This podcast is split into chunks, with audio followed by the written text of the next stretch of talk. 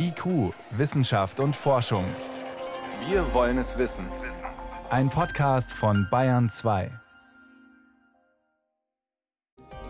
Tod und Sterben sind ein Tabuthema. Sterbehilfe erst recht. Umso wichtiger darüber zu reden, tun wir am Ende der Sendung. Vorher, wie dreckig ist die Luft? Und Kinder stecken sich mit Covid-19 anscheinend deutlich seltener an als gedacht. Herzlich willkommen, sagt Birgit Magira. Wissenschaft auf Bayern 2 entdecken. Heute mit Birgit Magira. Homeschooling, Kinder mit Maske im Klassenzimmer, Lehrer auf Abstand im Unterricht. Die Sorge, das Coronavirus könnte in Schulen und Kindertagesstätten ein leichtes Spiel haben, die ist nach wie vor da. Immer mehr Daten deuten aber auf Entwarnung hin. Meine Kollegin Jan Toczynski ist jetzt da und hat aktuelle Erkenntnisse. Was gibt es denn Neues von Kindern und Corona?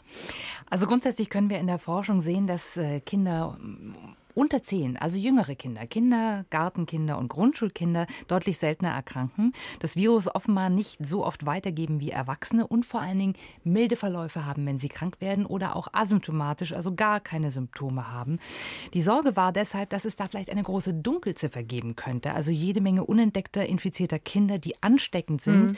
Die aktuellen Zahlen heute, die, äh, die, die Zahlen zeigen uns, dass das nicht der Fall ist. Da gibt es eine gewisse Entwarnung. Welche Zahlen haben die Kinder und Jugendärzte denn da erhoben? Bisher ist mal von der Annahme ausgegangen, Kinder werden vor allen Dingen dann getestet, wenn sie eben krank sind, also wenn sie Symptome zeigen. Und die Kinder- und Jugendärzte, die haben sich über verschiedene Verbände hinweg zusammengetan, haben gesagt, wir schauen uns mal die Zahlen an, die wir haben. Denn routinemäßig wird in deutschen Kinderkrankenhäusern ein SARS-CoV-2-Test gemacht bei den kleinen Patientinnen okay. und Patienten. Und da haben sie alle Zahlen abgefragt von Mai dieses Jahres bis letzte Woche zum 18.11. und haben das einfach mal zusammengefasst, diese Routinedaten, um den den Ist-Zustand in den mhm. deutschen Kliniken zu erfragen. Und was ist das Ergebnis? Tatsächlich waren von diesen 116.000 Tests, die da eingegangen sind, nur 612 positiv. Das ist eine Rate von 0,53 Prozent. Und interessant ist vielleicht noch, dass von diesen 612 Fällen auch nur acht in der Schule tatsächlich sich an gesteckt haben. Man kann nicht so richtig unterscheiden, wie das alterstechnisch ist. Also sie haben nur einen Split gemacht unter 12 und über 12. Da hat es keine großen Unterschiede gegeben. Und äh, klar ist auch, wenn man sich den Zeitraum nur von Oktober und November anguckt, wo die Infektionszahlen bei uns hochgegangen sind, äh, dann ist das auch leicht angestiegen unter den Kindern, aber eben tatsächlich äh, in ganz geringem Maß. Also die Botschaft mhm. war im Prinzip an die Lehrer, keine große Angst im Unterricht zu haben. Die Gefahr ist eher im Lehrerzimmer und nicht im Klassenzimmer. Okay, aber es gibt ja trotzdem andere Studien, die das anders sahen. Die Frieda-Studie vom Helmholtz-Zentrum in München zum Beispiel, da hat es deutlich mehr Antikörper bei Kindern im Blut gegeben, wurde festgestellt. Wie passt das jetzt zusammen? Also tatsächlich äh, sind das unterschiedliche Erhebungen, denn eben Antikörper bildet ja der Körper, wenn er eine Infektion überstanden hat. Äh, da waren die Zahlen tatsächlich etwas höher. Ähm, eine Erklärung könnte sein, dass Kinder reagieren auf andere Coronaviren, die Erkältungskrankheiten auslösen. Und wir ah. wissen, alle Kinder haben ja ständig eine Rotznase und Erkältungskrankheiten. Das heißt, eine Theorie ist, dass die Kinder öfter mit anderen Coronaviren in Kontakt treten und deswegen dann eben auch Antikörper bilden, die nachgewiesen werden können. Hier in dem Fall dieser Zahlen haben wir wirklich nur die PCR-Tests, also die tatsächlichen Infektionen. Mhm. Und insofern muss ich das gar nicht unbedingt widersprechen. Mhm. Mhm. Und kann man jetzt wirklich Entwarnung geben für die Schulen und sagen, alles easy, Masken runter, wie auch immer? Naja, ich würde nach Alter differenzieren, denn das ist tatsächlich ja auch eine Schwäche jetzt dieser Erhebung, aber die Studienlage international und auch das, was in Deutschland geforscht wird, zeigt uns eben schon, äh, die Kinder in der Grundschule, in der Kita, da gibt es kein größeres Infektionsgeschehen. Also wir hatten eine Studie in Hessen, da wurden 800 Kita-Kinder getestet, keine Infektion. Äh, wir hatten eine Studie in Bayern, da wurden weit über 2000 Tests gemacht, bei Grundschulkindern keine Infektion. Kinder stecken sich offensichtlich weniger leicht an als die Erwachsenen. Man kann nur mutmaßen, wissen, woran das liegt. Eine Theorie sind eben diese Antikörper. Mhm. Das Immunsystem des Angeborenen ist bei Kindern ein anderes. Sie haben offensichtlich auch weniger von den Rezeptoren, über die SARS-CoV-2 eintreten kann in die Zelle. Aber ganz genau äh, wissen wir das nicht. Etwas anders sieht es natürlich aus bei den äh, größeren Kindern und bei den Jugendlichen. Die verhalten sich äh, infektionstechnisch letztlich ganz ähnlich wie wir Erwachsenen. Und insofern muss man da dann auch andere Konzepte sich für die Schulen überlegen. Heißt Fazit, Fazit, Grundschule, weiterführende Schulen oder insgesamt? Fazit ist auf jeden Fall, Kinder sind per se nicht unerkannte Virenschleudern. Das ist eine wichtige Erkenntnis. Sie haben weniger Probleme als Her Heranwachsende mit der Pandemie. Äh, für die weiterführenden Schulen gilt, dass man wirklich eher auf Wechselunterricht oder kleinere Gruppen setzen sollte. Hygienekonzepte, Unterricht gestaffelt, all diese Dinge und natürlich auch Antigentests. Die sollte es regelmäßig geben. Mhm. Kinder sind bei Corona anscheinend kein wichtiger Übertragungsweg und stecken sich auch deutlich seltener an als Erwachsene. Die Erklärungen dazu kamen von meiner Kollegin Jan Troczynski. Vielen Dank. Sehr gerne.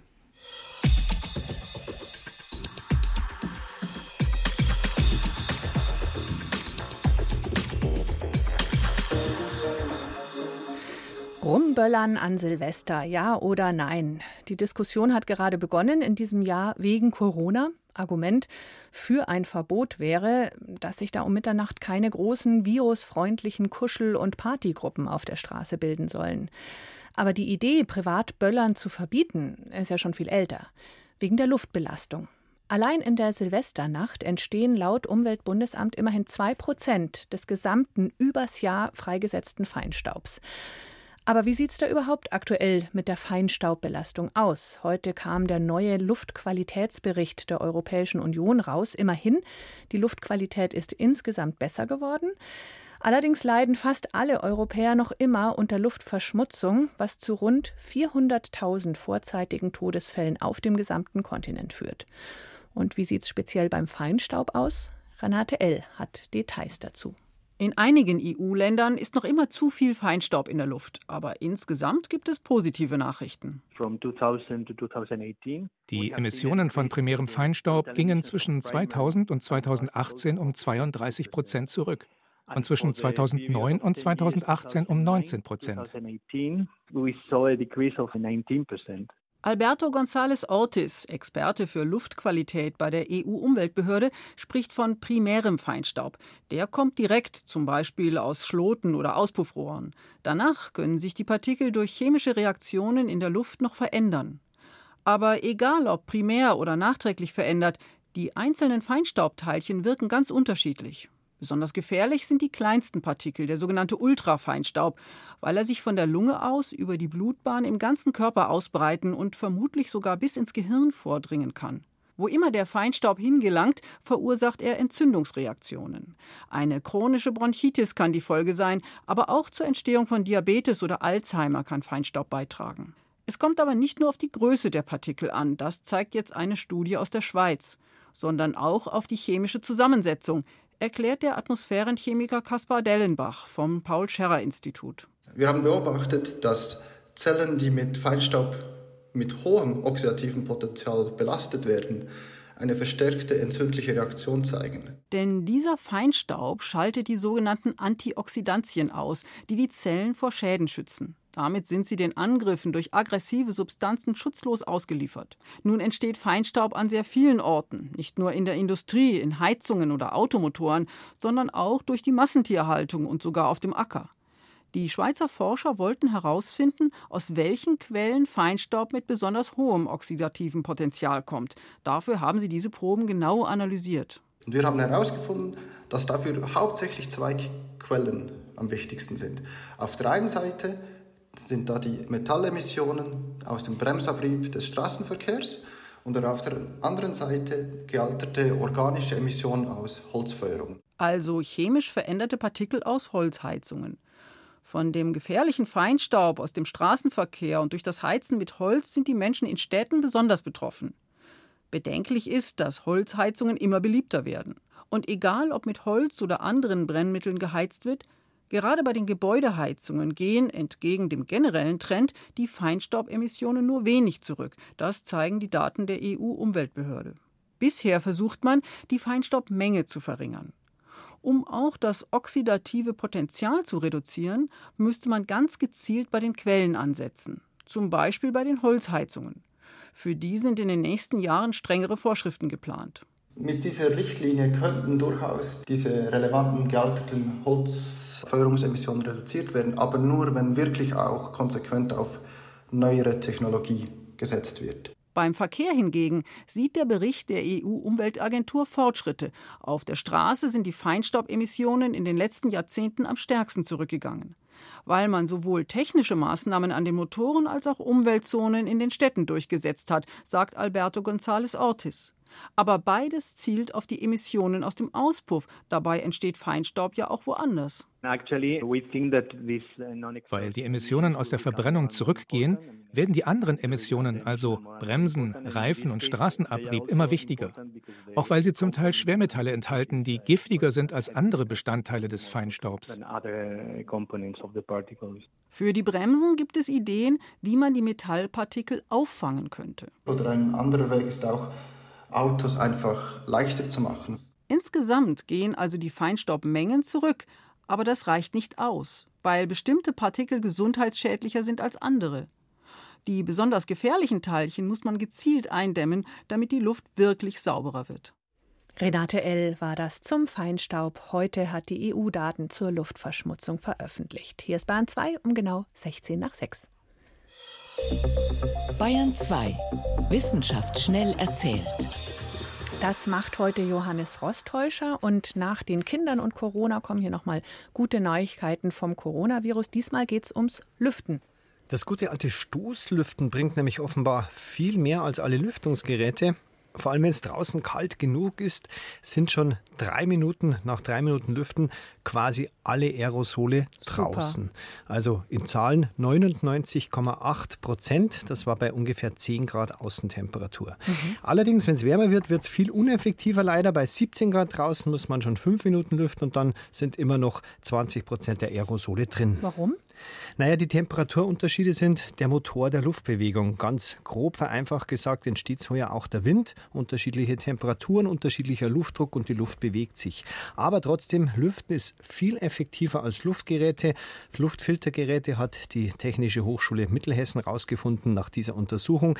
Je nach Außentemperatur 10 bis 80 Mal. Mhm. Wir bleiben bei Corona. AstraZeneca ist ja jetzt der dritte Impfstoffhersteller, der Zahlen über seine Wirksamkeit rausgibt. Ja, 70 Prozent, haben die gesagt, haben sie. 70 Prozent, die anderen sind ja ungefähr bei 95 Prozent bei klingt BioNTech so viel, und Moderna. Oder? 70 Prozent klingt nicht so viel. Erstens sind 70 Prozent immer noch recht gut gemessen an den Erwartungen, die man gehabt hat. Und man muss auch die Zahl ein bisschen erläutern. Das waren zwei okay. unterschiedliche Untersuchungen. Die eine in Großbritannien hat 90 Prozent Wirksamkeit ergeben, eine andere mit einem anderen Impfablauf in Brasilien 62 Prozent. Und das hat man zusammengeworfen mit allen Probanden und ist auf 70 gekommen. Ja, aber dann ist die Zahl total ungenau, oder? Die Zahlen sind immer nicht so genau, wie all diese Hersteller tun, weil die Zahl der Probanden nicht so groß ist. Mhm. Aber man könnte möglicherweise mit dem Ablauf der beiden Impfungen, wie er in Großbritannien eben gemacht worden ist, überall auf die höheren Werte kommen. Und mhm. vor allem der neue hat einen großen Vorteil, das ist ein Vektorimpfstoff, der hält sich auch bei Kühlschranktemperaturen, wäre zum Beispiel auch viel einfacher zum Distribuieren in heißeren Ländern. Mhm. Der Clemens Wendner vom Schwabinger Krankenhaus sagt, das ist eine Arbeitsbiene, das könnte der Impfstoff für die Welt werden. Mhm. Nochmal zum Klima. Gleichzeitig bleiben wir bei Corona. Leider haben die verschiedenen Lockdowns keine wirklich großen Auswirkungen auf den CO2-Ausstoß gehabt. Das war ja zwischendurch mal 17 Prozent minus. Aber übers ganze Jahr hat man jetzt errechnet, dürfte das auf 4 bis 7,5 Prozent sich nur beschränken. Und das wäre halt in der ganz normalen Schwankungsbreite drin. Schade eigentlich. Trotzdem noch eine positive Nachricht zum gleichen Thema. Der Amazonas-Regenwald gilt ja als weltweit einer der wichtigsten CO2-Speicher. Wenn er nicht abgeholzt wird. Das ist das Wichtigste überhaupt. Aber wenn er stehen bleibt, ist es auch so bislang gewesen, wenn, er, wenn es wärmer wird, wird der Regenwald trockener, macht dann weniger Photosynthese. Das heißt, er kann auch weniger CO2 binden. Aber hat man jetzt herausgefunden, es könnte an manchen Orten, gerade an besonders feuchten, auch umgekehrt sein. Es ist dann trotzdem noch nass genug und gleichzeitig gerät der Baum in Stress, lässt Blätter wachsen, die effektiver sind in der Photosynthese und speichert wieder mehr Kohlendioxid. Könnte sogar ein insgesamt positiver Effekt sein. Wunderbar. Und jetzt noch in die Tierwelt zu den Zebrafinken. Klingt ein bisschen quäkig. Es klingt quäkig, aber die Finken selber, die können diese verschiedenen Quäktöne sehr, sehr gut auseinanderhalten. Die unterscheiden mehr als 40 Artgenossen quasi am Gequäke. Wow. Passt ein bisschen dazu, dass die in Gruppen von ungefähr 50 Zebrafinken zusammenleben. Wie hat man das rausgefunden? Raffiniert wie immer diese Verhaltensforscher so sind, die haben die, denen beigebracht, dass sie sich selbst diese Töne vorspielen, selber auf die Play-Taste picken und dann darauf trainiert, dass bei Gezwitscher, das sie zum ersten Mal hören, gleich auf Weiter picken. Und wenn Sie aber das Gezwitscher schon gekannt haben, dann hören Sie sich's ganz an. Dann gibt es eine Belohnung und rausgekommen ist, Sie müssen was fünfmal gehört haben, dann gilt es als bekannt. Vielen Dank, Johannes Rostäuscher, für die Kurzmeldungen aus der Wissenschaft. IQ, Wissenschaft und Forschung gibt es auch im Internet. Als Podcast unter bayern2.de. Über Tod und Sterben denkt man ungern nach. Und erst recht ist die Sterbehilfe nach wie vor ein Tabuthema. Aber dieses Jahr im Februar hat das Bundesverfassungsgericht geurteilt, dass allen Menschen Hilfe bei der Selbsttötung zusteht. Der sogenannte assistierte Suizid. Auch Thema heute Abend im ersten in dem Film mit dem Titel Gott und der Frage, wie selbstbestimmt kann der Tod sein. Bevor wir genauer hinschauen auf die Sterbehilfe in Deutschland, eine kurze Begriffsklärung von Ann Kleinknecht. Die aktive Sterbehilfe. Wer einem Menschen auf dessen Wunsch hin ein tödliches Medikament verabreicht, also zum Beispiel eine Giftspritze, leistet aktive Sterbehilfe. In Deutschland ist das, anders als in den Benelux-Ländern, verboten. Man kann dafür wegen Tötung auf Verlangen bestraft werden. Die passive Sterbehilfe. In vielen Fällen verlängern Mediziner das Leben eines Patienten nicht mehr aktiv, sie beenden also zum Beispiel die künstliche Ernährung oder die Beatmung. Diese passive Sterbehilfe ist erlaubt, wenn der Patient vorher zugestimmt hat, zum Beispiel in einer Patientenverfügung. Der assistierte Suizid. Wenn jemand einer Person ein tödliches Medikament besorgt, spricht man vom assistierten Suizid. Der ist seit einem Urteil des Bundesverfassungsgerichts im Februar nicht mehr strafbar, wenn der Betroffene dieses Medikament selbst zu sich nimmt. Die indirekte Sterbehilfe. Erlaubt ist auch die indirekte Sterbehilfe. Dabei bekommen Patienten auf eigenen Wunsch hin starke Medikamente, die zum Beispiel ihre Schmerzen oder Atemnot lindern, wohl wissend, dass die Substanzen auch ihr Leben verkürzen können.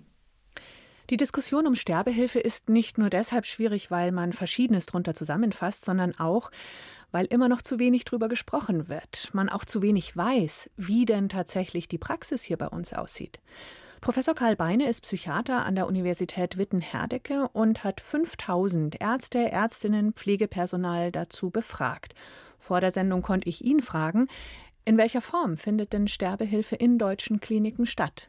In deutschen Kliniken wird fast ausschließlich Sterbehilfe betrieben, die legal gewünscht und gewollt und human ist. Also unterschiedliche Formen von passiver Sterbehilfe und äh, indirekter Sterbehilfe. Und darüber hinaus gibt es in deutschen Kliniken sowie in anderen internationalen Studien auch einen Anteil von Ärzten und Krankenschwestern, die aktive Sterbehilfe betrieben haben.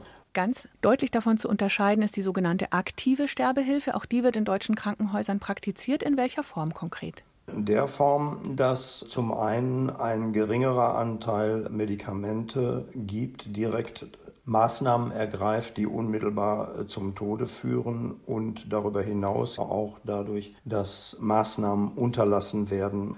Das Entscheidende bei dieser Form von aktiver Sterbehilfe ist, dass der betroffene Mensch bittet darum, dass sein Leben verkürzt wird, dass der Tod kommen möge und dass ein Arzt ihn dabei unterstützen möge. Das ist die sogenannte aktive Sterbehilfe.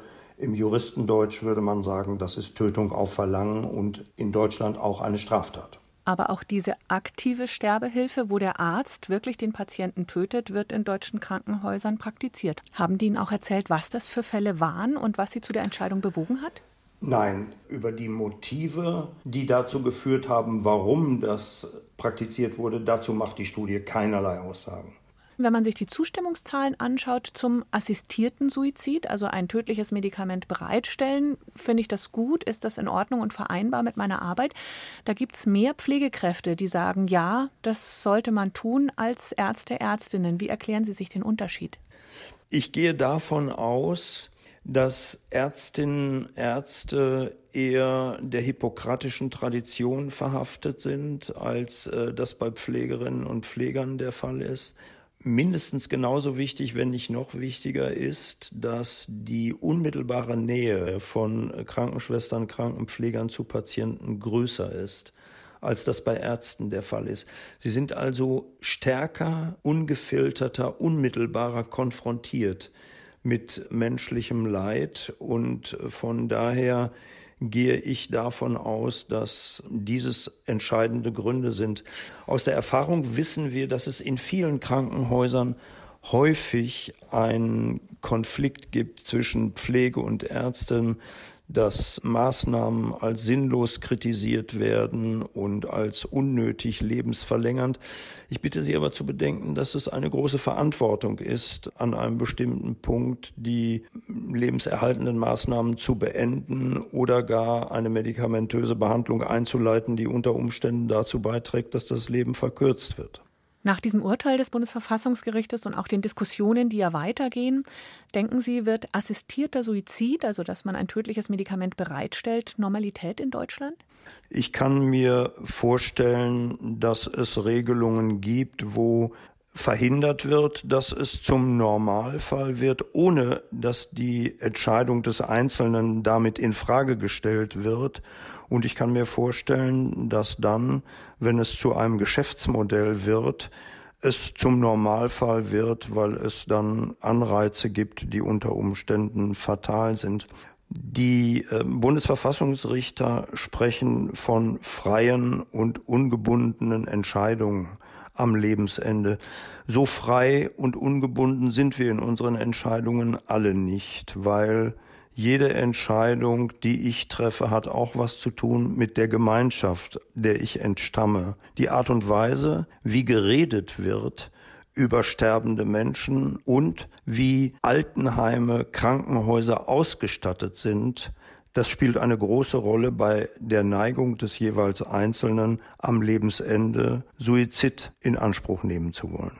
Wir müssen dafür sorgen, dass die Palliativmedizin und die Hospizbewegung gestärkt wird, weil das wissen wir seit langem, dass der Sterbewunsch in Hospizen und guten Palliativeinheiten wesentlich, wesentlich geringer ist, als das äh, der Fall ist, wenn die Sterbeumstände sind, so wie in vielen, vielen Krankenhäusern, nicht nur in Corona-Zeiten, sondern auch in normalen Zeiten. Trotzdem, viele Patienten würden sich anscheinend wohler fühlen, wenn sie wüssten, ich habe die Tablette in der Nachttischschublade und kann selber bestimmen, wann es soweit ist.